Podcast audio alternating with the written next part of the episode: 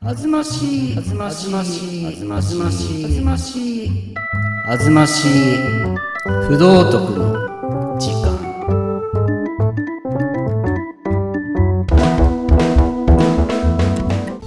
ということでございまして、はい、どうも。第9回目となります。今回から、えー週2回で10分ぐらいということで、えー、あずましい不道徳の時間、えー私があの進行役のアパッチおさむと申します。そして、えーお相手が、はい、私、キャベツ刃物と申します。いや、どうもどうも。キャベさんね、まあはいまあ、この流れちょっとあれですけど、あの、最近何？うん。ラッパ始めたんですああ、そう、ラッパってあのトランペットをね、トランペット。すごいですね。なんでまたトランペットなの？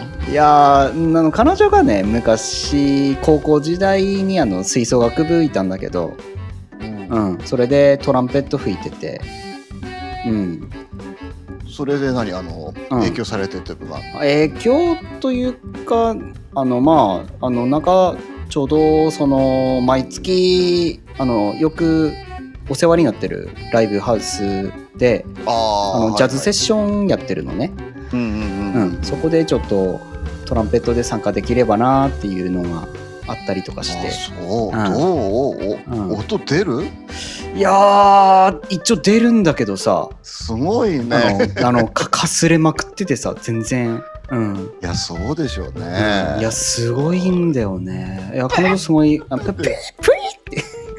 あのなんか全然あの音がコントロールあのロールできない、うん、まあでも彼女曰く結構あの上達が早いというふうに言われて 最初はほらあの始めた最初って本当全然音が出なくてあのトランペットがフーってこうん、う あのあのそうなるって言い音にならますよね。あのそうそうそう、うん。大体でもあの吹き始めて10分くらいでプーって。なえーえーすごいですね、うん。まあ、でもあのジャズ犬時代にやっぱりちょちょっとちょっと触ってたとこあったので、まあ、それもあるんだけど、うんまあ、友達がトランペットやってたからさ、うん。あそっか。うん。いや結構最近あのコロナで外出れなくてね、あそうそうそうそう。あの楽器の売れ行きが結構 あそうなんだよね。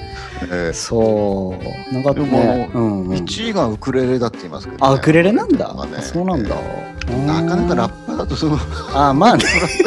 そう、まあ、れ練習がさで音でかいからまずね難しいよな、とりあえずミュミュートあるからそれうんつけて、あそっかそっかそっか、うん。うん。そうやるんだけどね。つければね。あまあお音変わるからちょっとそこ気をつけないといけないんだけどさ。あそうなんだ、そうそうそうそう、えーうん。いやまあまあちょっとまあコロナ禍の部分もねちょっとあるでしょうけど、はい。このコロナ禍にまた流行っているこの映画っていう部分、まあアニメってね、ええ。ー鬼滅の刃っていう まあちょっとお話をまあえええええねえ、はい。つなごうと思うんですえがね、ーまあ、前回に引き続きですけども、えこれでもどうですかね？その、うん前回のねあの、うんいわゆるまあ見どころといいますかね？そのうん辺ちょっとお話しいただきましーたが、そうですね、まあ、前回は、まあ、あの抜刀とかあの刀の描写が丁寧だって話をしてて、うんまあ、刀に、型に魂が宿るっていうそういう感じなのかなっていう話をうんしたと思うんだけれど、えーええ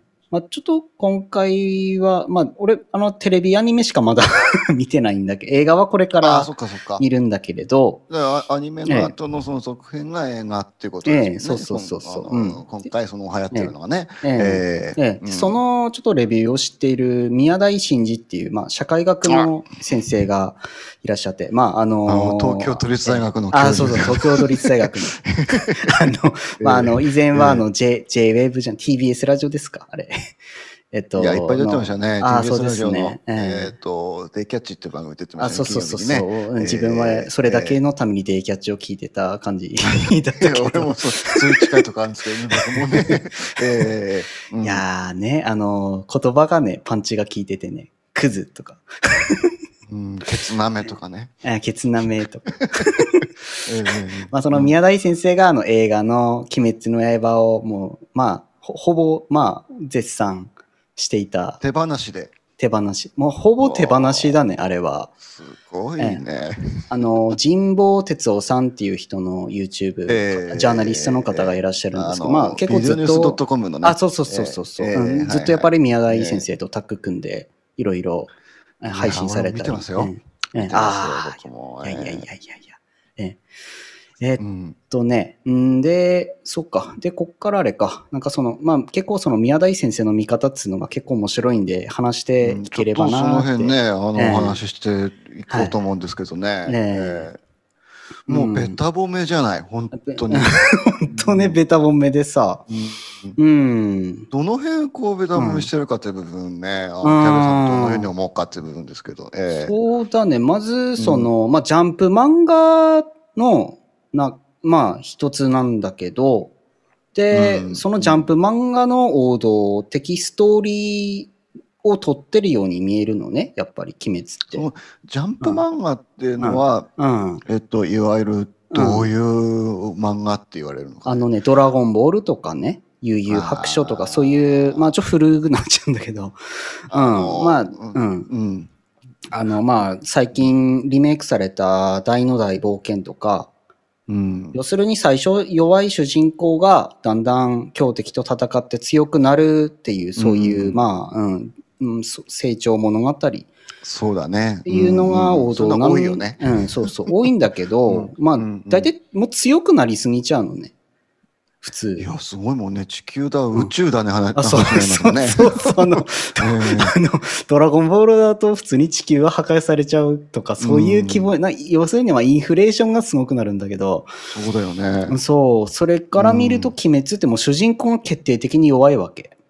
あうーんまあ、農村のあれだもんな、うんあの、まずその、木こりだもんね。うあ、そうそうそう。ええまあ、まあ、炭を売る人なんだけどさ。うんまあ、木こりもやってるし、うん木木を切って、まあ、炭にしてってことだけど。ううん。んうんで、まあ、とにかく修行もするんだけど、その鬼殺隊に入るために。で、まあ、うんその修行も2年、2年だっけ ?2 年くらいやってんのかな？ずっとやってて、それでも、まあ、はい、ギリギリ入ってぐらい、入ぎ入ったかなぐらいで、なかなか強くなんないんだよね。もう2年間のそのうん。修行のうんあれもちゃんとあの漫画で描かれてるそうそうそう、漫画で、うんもちろん漫画でが丁寧に描かれているかな。うんうん。うん、そこでから、う。うん鬼をこう、ん 桃太郎じゃないけど鬼を退治に行くっていうか、そう、そうまあだね。妹ってことですよね。うんあまあ、その前に、まあ、鬼殺隊の、まあ、試験があって、かっていうことだけど、うんうん。まあ、とにかく弱いんだよね。